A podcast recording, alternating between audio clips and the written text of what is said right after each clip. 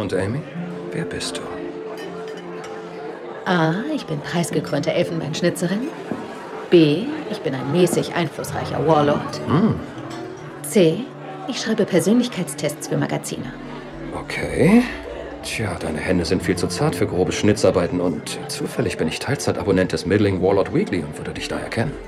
Ich sag mal C. Und du? Wer bist du?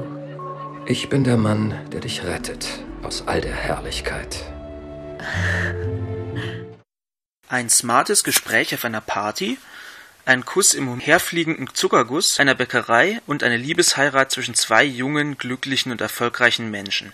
So beginnt die Geschichte von Nick und Amy Dunn. Wenn man allerdings weiß, dass die beiden die Hauptfiguren im neuen Film des wohl größten Thriller-Regisseurs unserer Zeit sind, ahnt man, dass das nicht gut ausgehen kann. Am fünften Hochzeitstag der beiden verschwindet Amy und alle Indizien der Ermittler deuten darauf hin, dass ihr Mann Nick sie umgebracht hat.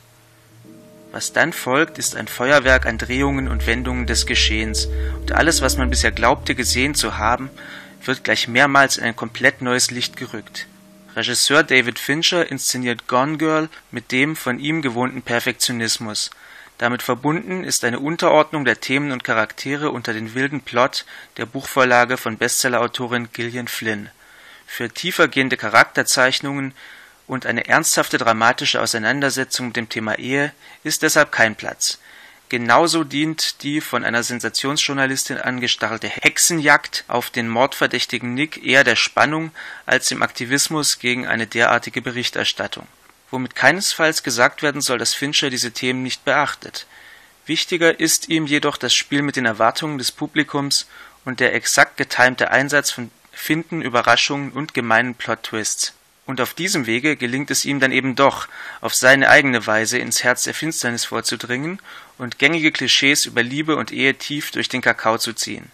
Eine als soziopathisches Psychoduell inszenierte Ehe bildet in Gone Girl quasi ein Gegengewicht zu den von der Boulevardpresse geschürten Vorstellungen zu diesem Thema. Mit diesen Mitteln arbeitet der Film wunderbar heraus, wie Außendarstellungen und reale Befindlichkeiten sich komplett widersprechen können. Auf im Fernsehen vorgetragene Liebesbezeugungen folgt die private Scheidungsdrohung und auf den Kuss im Zuckerregen der Wunsch, der Geliebte den Schädel zu spalten, um sie endlich zu verstehen. Das Thriller-Genre bietet Fincher also ideale Möglichkeiten, um sich mit äußerster Boshaftigkeit auszutoben und sein Publikum kräftig durchzuschütteln, dabei aber auch das eine oder andere Körnchen Wahrheit zutage zu fördern. Reale Beziehungsprobleme in all ihrer Komplexität dürfen die Zuschauer hinterher wieder durchkauen, nachdem sie der Abspann aus einer nicht ganz wahren und doch wahrhaftigen Ehehölle befreit hat